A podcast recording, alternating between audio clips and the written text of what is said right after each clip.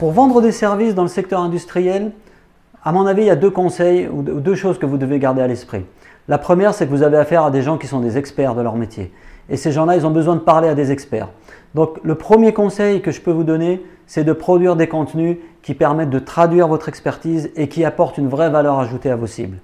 Le deuxième conseil, c'est de connaître parfaitement les différents intervenants dans la décision d'achat. Et c'est là que vous allez devoir analyser vraiment de manière très précise le cycle de vente.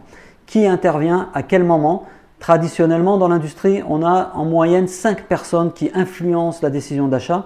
Ça dépend un peu des, montants de ces achats-là. Et si le cycle de vente est particulièrement long, euh, le nombre de personnes va encore augmenter.